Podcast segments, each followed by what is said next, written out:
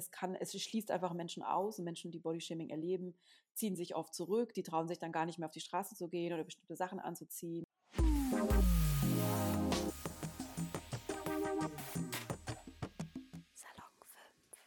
Hallo, Salon 5 Reporterin Nasra hier und heute sprechen wir über Bodyshaming. Dafür habe ich einen ganz besonderen Gast eingeladen. Möchtest du dich einmal vorstellen? Hi, ähm, ich bin Melody. Ich bin heute Autorin und setze mich für ein diverses ähm, Körperbild ein, war aber tatsächlich sehr lange Moderedakteurin bei großen Magazinen und habe auch dazwischen ähm, Pressearbeit für Modefirmen gemacht. Melody, wie definierst du persönlich überhaupt den Begriff Bodyshaming und warum findest du das entscheidend, öffentlich darüber zu sprechen? Also der Begriff Bodyshaming ist ganz klar definiert. Bodyshaming ist, oder Bodyshaming ist einfach, sind ungebetene ähm, Kommentare zum äußeren Erscheinungsbild einer anderen Person. Das kann eben das Gewicht, ähm, die Frisur, das Make-up, das Outfit ähm, betreffen. Oft betrifft es aber den Körper einer anderen Person. Und wichtig ist, das ist, glaube ich, das wichtigste Wort in diesem, es sind ungebetene, also sind Kommentare, die einfach so kommen, ohne dass man eine andere Person fragt, kannst du mir etwas zu meiner äh, Frisur oder zu meinem Outfit sagen? Ähm, genau. Was hat dich denn überhaupt dazu bewogen, dich aktiv als Körperaktivistin, ich finde den Begriff auch ganz schön, äh, gegen Bodyshaming einzusetzen? Und ähm, genau, wie hat diese Erfahrung als Körperaktivistin deine Sichtweise auf das Ganze beeinflusst? Ähm, ich versuche das mal äh, schnell zu beantworten. Ich habe eine ziemlich lange Leidensgeschichte hinter mir mit ähm, Diäten, also eine lange Diätkarriere. Ich habe meine erste Diät mit zwölf gemacht und bin dann relativ schnell, ähm, wie es bei ganz, ganz vielen Teenagern und vor allem Mädchen der Fall ist, von ähm, einer Diät in die nächste und dann in eine Essstörung und schließlich in eine Magersucht gerutscht, weil das Gefühl bei mir so groß war, dass der Körper, den ich habe, dass mein Original Melody-Körper, dass der nicht richtig ist und dass ich nur schön bin und liebenswert bin und als toll gelte für andere, wenn ich dünner bin. Ich muss dazu sagen, ich war immer absolut absolute Durchschnitt. Ähm, ich war nicht dick, ich war nicht super dünn, ich war ganz klassisch, also normal, das Wort sage ich nicht, weil alle Körper sind normal, aber ich war eben so durchschnittlich. Und trotzdem hatte ich das Gefühl, dass von ganz unterschiedlichen Dingen ausgelöst war. Da können wir uns ja auch nochmal drüber reden. Aber ähm, ich habe eben wirklich bis in mein hohes Erwachsenenleben, bis ich fast 40 war, das Gefühl gehabt, dass ich nicht richtig bin und habe immer, immer, immer versucht, weniger zu sein. Und erst, also diese Figur, die ich heute habe und dieser Aktivismus, den ich heute mache, der kommt daher, dass ich irgendwann einfach bemerkt habe, dass ich viele, viele Jahre meines Lebens verloren habe weil ich gegen meinen Körper war, weil ich gegen mich war, weil ich immer das Gefühl hatte, ich bin nicht richtig, ich muss mich einfach noch mehr anstrengen, ähm, weil ich dachte, nicht die Diäten sind falsch, sondern ich bin falsch und immer diesem Idealbild hinterhergerannt bin, das so vor mir herbaumelte, wie so eine Karotte in so einem Comic. Ne? Also so dieses, ich muss es erreichen, weil dann geht mein schönes Leben los. Und dann merkte ich aber, also mit fast 40 oder mit Ende 30, dass dieses Gefühl, nachdem ich mich so gesehnt habe, dass ich dachte, das kommt dann irgendwann, wenn ich, wenn ich richtig, richtig dünn bin oder wenn ich irgendwie diese Figur habe, von der ich dachte, sie erlöst mich. Das Gefühl ist nie gekommen und das hat dann ganz viel in Bewegung gesetzt.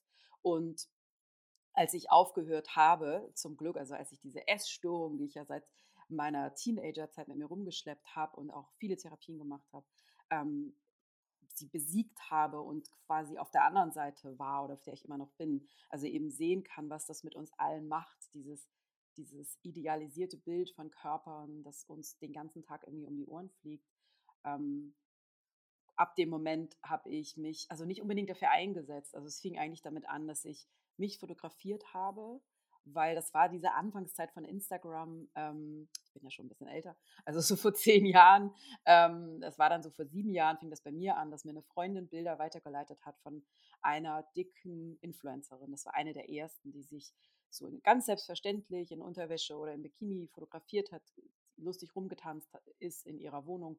Und am Anfang war ich sehr irritiert von diesen Bildern, weil ich bis dato Bilder nicht kannte von einer dickeren Frau, die sich nicht versteckt, die nicht keine Bauchwickhose trägt, die sich nicht irgendwie den Bauch einzieht und nur von der Seite oder wie auch immer irgendwas von Bauch hält oder so. Das hat mich total irritiert, aber auch total ähm, auch interessiert. Also ich war so beides, so interessiert und ähm, irritiert und habe dann angefangen, mich auch selber zu fotografieren. Also die Menschen, die mir zum Beispiel schon seit über zehn Jahren folgen, die kennen auch meine Verwandlung, die kennen auch dieses, früher hatte ich dunkelblaue oder schwarze Sachen an und habe mich nicht fotografiert und heute fotografiere ich mich und zeige meinen Körper und bin eben auch, ja, versuche eben auch so ganz selbstverständlich mit meinem Körper umzugehen. Und aber in dieser Zeit habe ich eben auch Bodyshaming erlebt. Und das ist total interessant, weil früher habe ich Bodyshaming gegen mich selbst gerichtet, durch die Worte und Gedanken, die ich eben gegen mich selber gerichtet habe, mich abgewertet habe, konstant. Also es war wie so ein Wasserfall, der konstant in mir irgendwie durch den Kopf lief mit abwertenden Kommentaren zu meinem Körper oder zu irgendwelchen Körperteilen oder zu meinem Gewicht. Und heute, in dem Moment, wo ich eigentlich total das erste Mal in meinem Leben losgelassen habe und auch ja so ein gutes Körpergefühl hatte und Fotos von mir geteilt habe, äh, meines in Anführungszeichen unperfekten Körpers, also unperfekt im Sinne des bescheuerten Schönheitsideals. Da kam dann auf einmal Bodyshaming von wildfremden Menschen, vor allem natürlich ähm, online, also äh, so ohne, also so im echt, echten Leben habe ich das noch nicht erlebt. Früher erlebt, aber jetzt nicht ähm, mehr. Und genau deshalb habe ich dann auch angefangen, natürlich mich dagegen ähm, stark zu machen und aufzuschreiben, was eigentlich Bodyshaming mit den Menschen macht, die das erfahren. Kannst du dich erinnern, wann du das erste Mal von dem Begriff Bodyshaming an sich gehört hast? Das weiß ich tatsächlich nicht mehr, aber das ist schon, ich habe das Gefühl, ich kenne den schon echt lange, den Begriff. Aber ich würde jetzt vermuten, dass der vor allem natürlich durch soziale Medien wie Instagram nochmal sich mehr jetzt in meinem Kopf breit gemacht hat oder ich mich mehr mit dem Begriff auseinandergesetzt habe. Aber ich kenne den schon länger. Mhm. Ich muss sagen, das ist schon eine krasse Veränderung, die du durchgemacht hast. Welche Strategien oder Maßnahmen hast du denn oder setzt du persönlich ein, um gegen Bodyshaming vorzugehen und auch für dich selbst ähm, positives Körperbild zu entwickeln? Genau, eine Sache wollte ich da ganz kurz noch dazu sagen. Ähm, Bodyshaming erlebt habe ich als Kind, also als so sieben, achtjährige, als zehnjährige, als ich so vorschreibende Kommentare aus meinem Umfeld, also meiner Eltern oder eben dem nahen familiären Umfeld, ähm, gesagt bekommen habe, zum Beispiel, streck den Bauch nicht so raus oder willst du wirklich so viel essen wie ein Schwein? Also solche Sachen wurden mir als Kind gesagt. Ich muss auch sagen, ich war ein absolut durchschnittliches Kind. Trotzdem wurde mir das ähm, immer wieder vorgehalten, so als Mädchen darf man den Bauch nicht so rausstrecken. Und also da glaube ich nicht, dass ich den Begriff Bodyshaming kannte, weil ich erst sehr viel später jetzt eben als Erwachsene reflektiert habe, was solche Kommentare von Müttern, Vätern, Brüdern, keine Ahnung, enge, enge Familie äh, eigentlich mit einem machen. Also das, da fing meine Leidensgeschichte eigentlich an, dass eben, oder diese Leidensgeschichte klingt immer so hart, aber war es ja am Ende, also dieses, ähm, dass ich dann als Kind schon das Gefühl hatte, uh, ich habe irgendwas falsch gemacht oder ich darf mir auf, als Mädchen, ich meine als junges Mädchen darf man den Bauch auf gar keinen Fall rausstrecken. Warum eigentlich nicht? Warum kann ich einfach stolz drauf sein und stolz mit meinem kleinen Bauch? Also ein Bauch gehört einfach zu unserem Körper dazu. Manche haben mehr, manche weniger. Ähm, heute, da, dadurch, dass ich mich ja so intensiv mit dem Thema auseinandersetze, jeden Tag darüber spreche, schreibe, diskutiere, hm, also du fragtest ja gerade nach Strategien. Ich bekomme immer noch nach wie vor Kommentare, vor allem eben immer noch bei Instagram und anderen sozialen Medien, vor allem wenn Interviews von mir online sind, dass dann eben irgendwelche Menschen, die mich nicht kennen, die keine Ahnung von Bodyshaming haben, die einfach nur sehen, oh, das ist eine dicke Frau, die sagt was, äh, die hat eine Stimme, also das geht ja wohl nur gar nicht, dann eben auf meinen Account kommen und gemeine Sachen unter meine Bilder drunter schreiben mich, ähm, ich weiß, dass solche Kommentare nichts mit mir zu tun haben, sondern mit den Menschen, die solche Kommentare sagen, dass die was mit denen zu tun haben, dass es überhaupt nichts mit mir zu tun hat. Ich habe mir da, glaube ich, ein ganz gutes Abwehrschild irgendwie erarbeitet in den letzten Jahren. Ähm, den zweiten Teil deiner Frage habe ich leider vergessen. Das ist in Ordnung. ähm, ich wollte fragen, was für Methoden du hast, quasi für dich, Body Positivity, also dass, dass du für dich ein positives Körperbild hast. Was für Tipps oder Strategien hast du da, um das bei dir selbst herzustellen? Also, was mir wirklich geholfen hat und ich weiß, alle erwarten jetzt, dass man irgendwie so 3 coole Tipps bekommt. Keine Ahnung, man stellt sich vor 'n Spiegel und sagt sich irgendwas Schönes oder so. Ähm, aber es ich weiß eben aus meiner Erfahrung und aus meiner Geschichte mit, ähm mit Di Diätkarriere über Jahrzehnte, Essstörung über Jahrzehnte, dass es nicht so einfach ist, 'n freundschaftlichen Blick auf seinen Körper zu entwickeln, weil uns eben diese Botschaften, wie schöne Körper in Anführungszeichen auszusehen haben, konstant um die Ohren fliegen. Was mir wirklich geholfen hat, ist, dass ich mich wirklich mit den Strukturen auseinandergesetzt habe, ähm, wirklich zu gucken, woher kommt denn eigentlich die Diätkultur? Wer hat denn eigentlich was davon, dass sich Millionen von Menschen, vor allem eben weiblich gelesene Menschen, Frauen, Mädchen, in ihren Körpern unwohl fühlen und bereit sind, Millionen von Euro jährlich auszugeben, Bauchwerkhosen kaufen, Sportprogramme, Apps, keine Ahnung, was es alles gibt. Das kann man ja gar nicht alles aufzählen.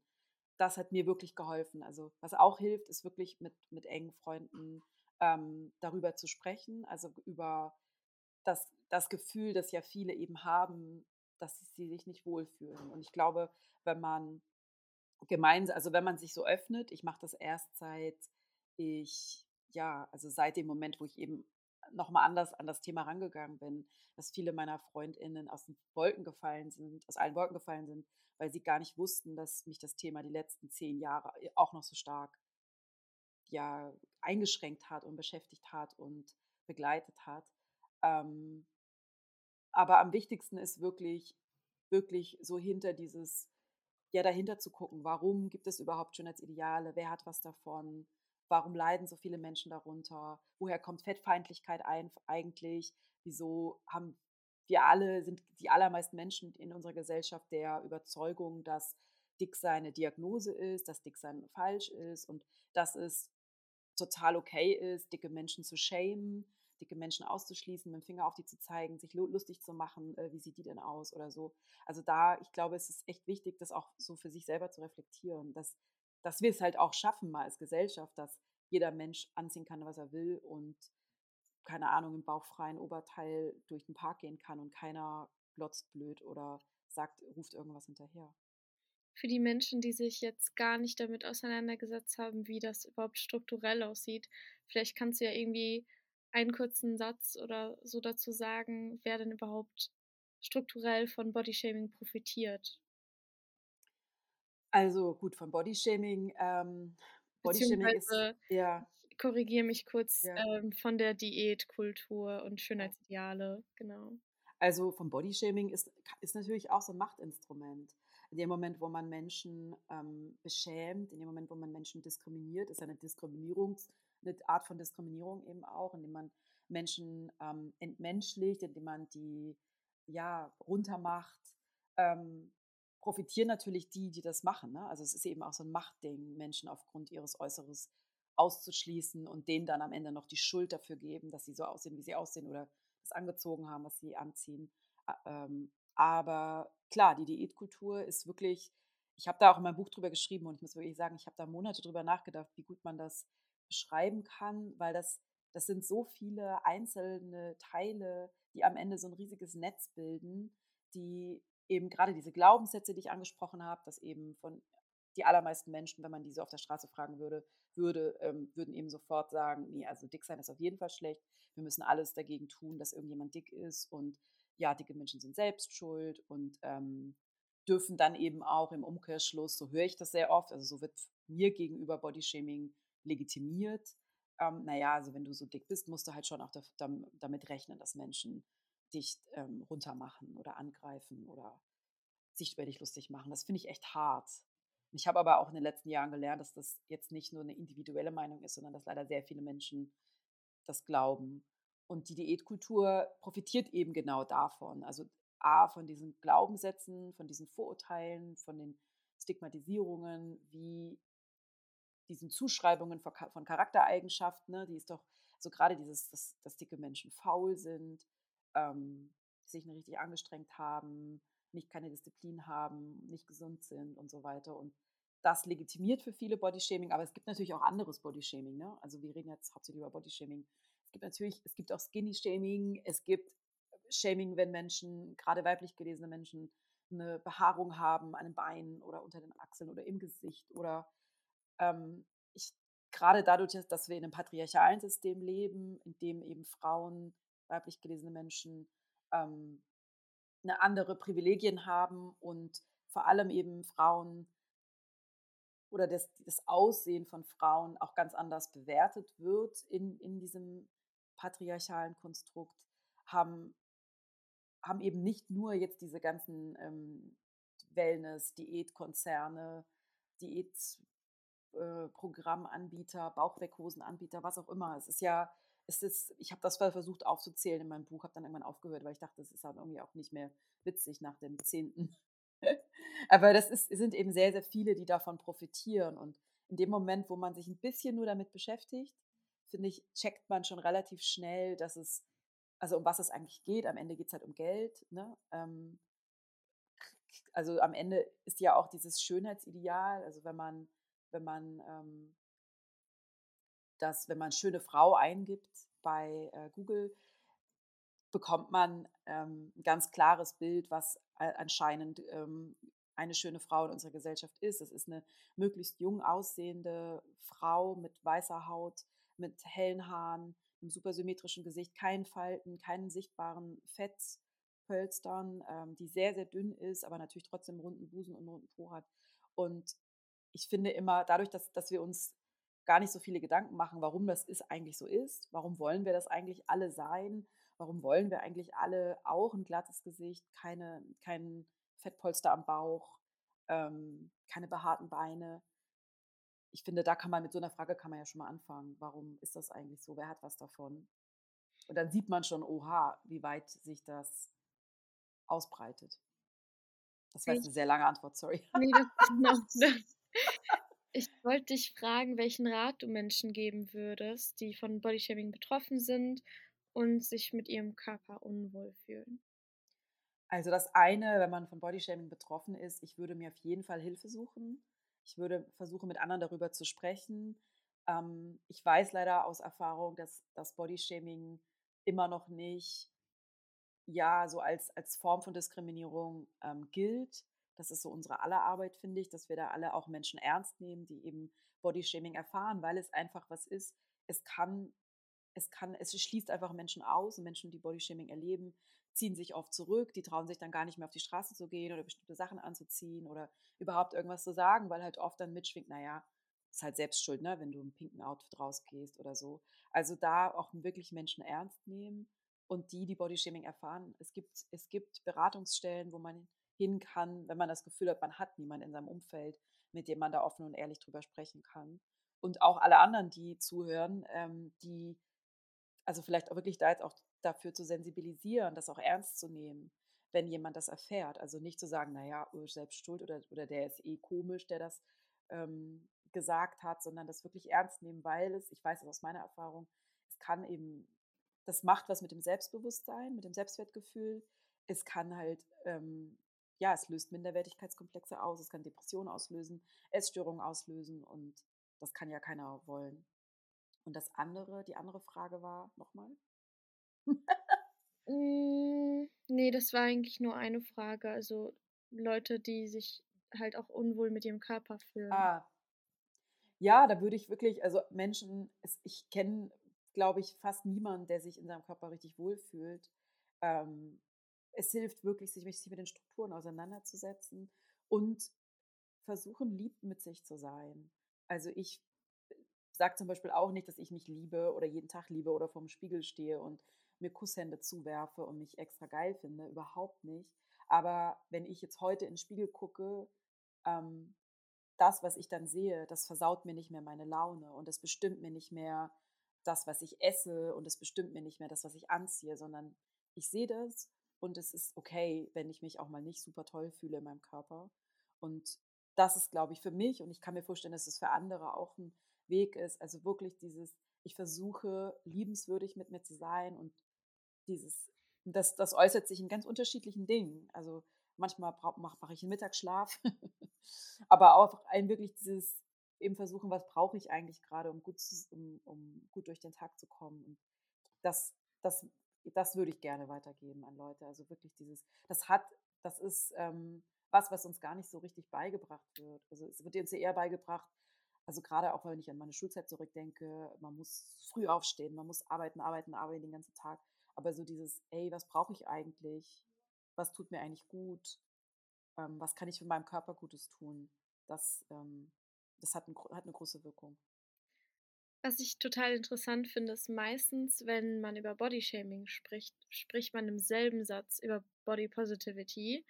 Und was ich sehr interessant finde, ist, dass du bisher auf den, die Schiene von Body Neutrality gegangen bist. Also, dass man nicht den Körper jeden Tag liebt und äh, sich total geil findet, wie du gesagt hast, sondern dass man ähm, einfach akzeptiert, dass man einen Körper hat und auch akzeptiert, wie er aussieht.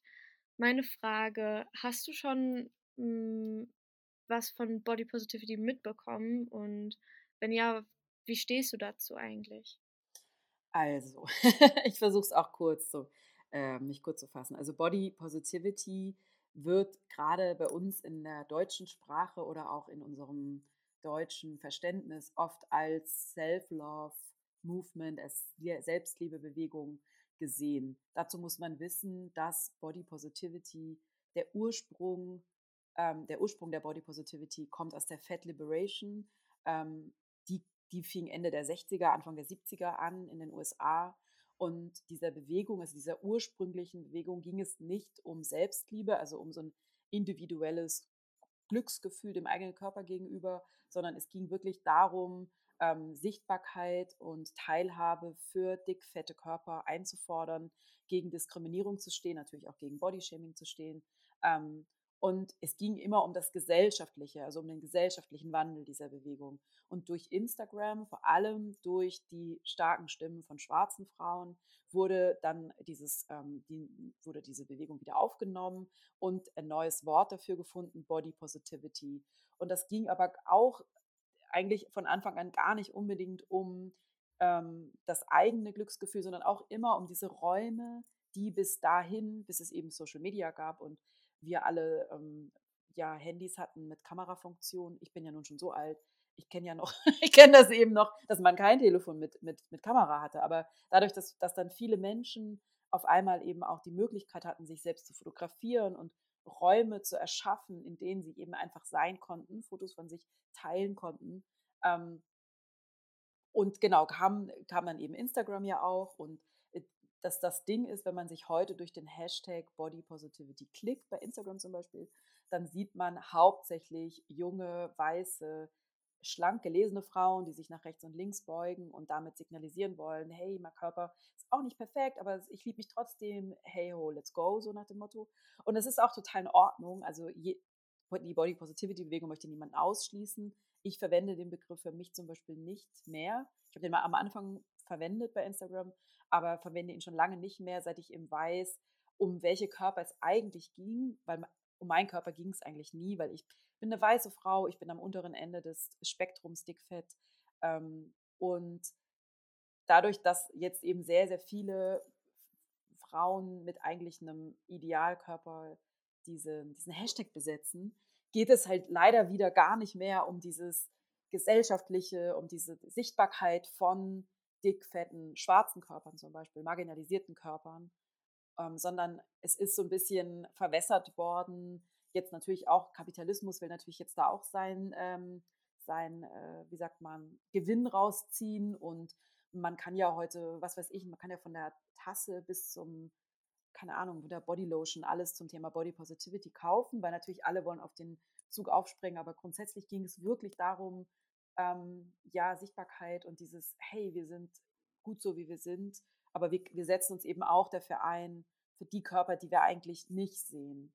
Das, was ich ganz vorher auch mal gesagt habe, was mich so von den Socken gehauen hat, dieses, oh wow, ich muss gar nicht immer auf Diät sein, ich muss gar nicht immer hungern, um Bikini tragen zu können.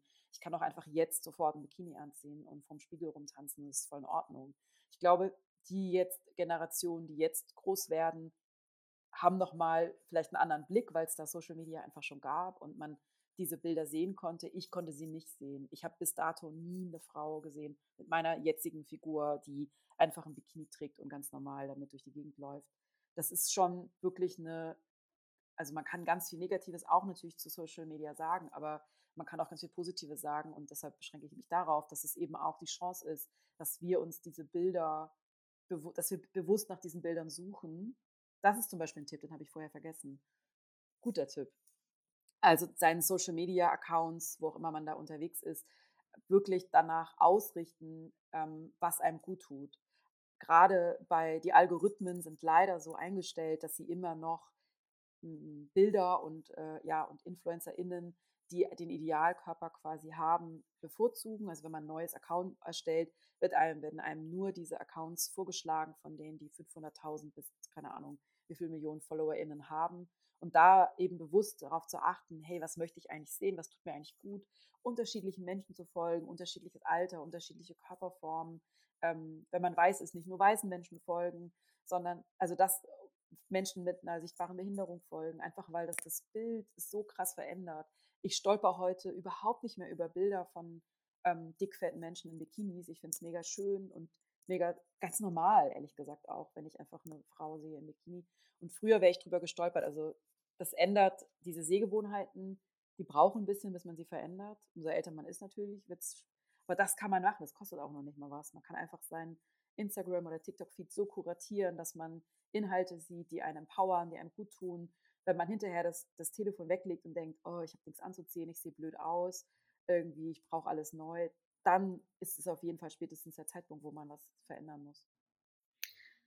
Als letzte Frage, ähm, möchtest du ein paar ähm, Recommendations geben für Bücher oder Organisationen, ähm, irgendwas, um sich weiterhin mit dem Thema Bodyshaming zu beschäftigen?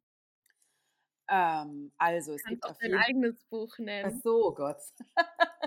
Also klar, ne, äh, mein Buch, das gibt es auch äh, als Hörbuch, das habe ich selber eingelesen. Ähm, es gibt, wenn man wirklich das Gefühl hat, ich, ich brauche eine Beratung, ich brauche Hilfe, es gibt ähm, die, es gibt in fast allen Städten oder die haben auch oft ein Online-Programm, ähm, Beratungsstellen, zum Beispiel für Essstörungen, die aber einen auch dahingehend beraten können. In Berlin zum Beispiel Dick und Dünn, in Hamburg ist es Waage e.V., ähm, bei, in Düsseldorf, da war ich gerade bei einer Lesung, deshalb weiß ich das auswendig, gibt es Bertha F., ist eine Beratungsstelle und Promädchen äh, in, in Düsseldorf. Und sonst würde ich das einfach googeln, wo auch immer man wohnt. Und Bücher, es gibt super, super viele Bücher. Jetzt habe ich sie gerade weggeräumt. Die liegen jetzt da hinten. Ich habe gerade einen Post dazu gemacht mit den Büchern, die mir geholfen haben. Ich weiß nicht, ob die jetzt vielleicht alle zu, ja, hm, wissenschaftlich sind, die, die ich gelesen habe. Aber ich würde sonst einfach tatsächlich in die nächste Bücherei gehen, Bibliothek gehen, öffentliche Bibliothek und gucken. Ich weiß, weil ich oft unterwegs bin auf Lesungen, oft in öffentlichen Bibliotheken, dass, die, dass es so viele tolle Bücher gibt zu dem Thema. Und also gar nicht jetzt unbedingt Bodyshaming, sondern eher diese Strukturen zu verstehen und einfach, ich glaube, was, was mir am besten tat, war wirklich zu verstehen, dass, dass ich nicht die Einzige bin, weil ich viele Jahre, vor allem als junge Frau, als Mädchen, das Gefühl hatte, ich bin die einzige Person, die das nicht schafft und die so doll darunter leidet.